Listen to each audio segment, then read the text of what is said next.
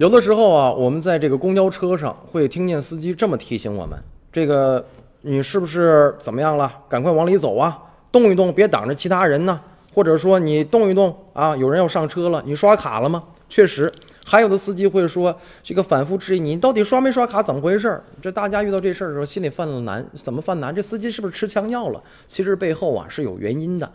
盛传呢说，在坊间啊，这公交车司机啊会提醒乘客有这个暗语。原来啊，这事儿是真的。北京公交集团最近举行了一次师傅带徒弟交流会，这公交司机的呃这个他们的徒弟啊，就是向师傅问了这个事儿。结果呢，他们总结出了八条提醒乘客的这个访爬的一个暗语。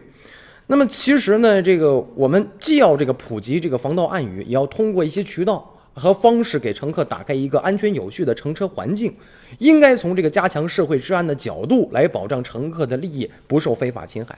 比如有的网友就说了，说公交车上的小偷一般都是团伙作案，而且翻来覆去就是那么两个半人。现在公交车上又安装了一个监控视频，那么公交公司完全可以把这个视频呢交到警方，由警方来对小偷进行抓捕，这样才是釜底抽薪的治本之道。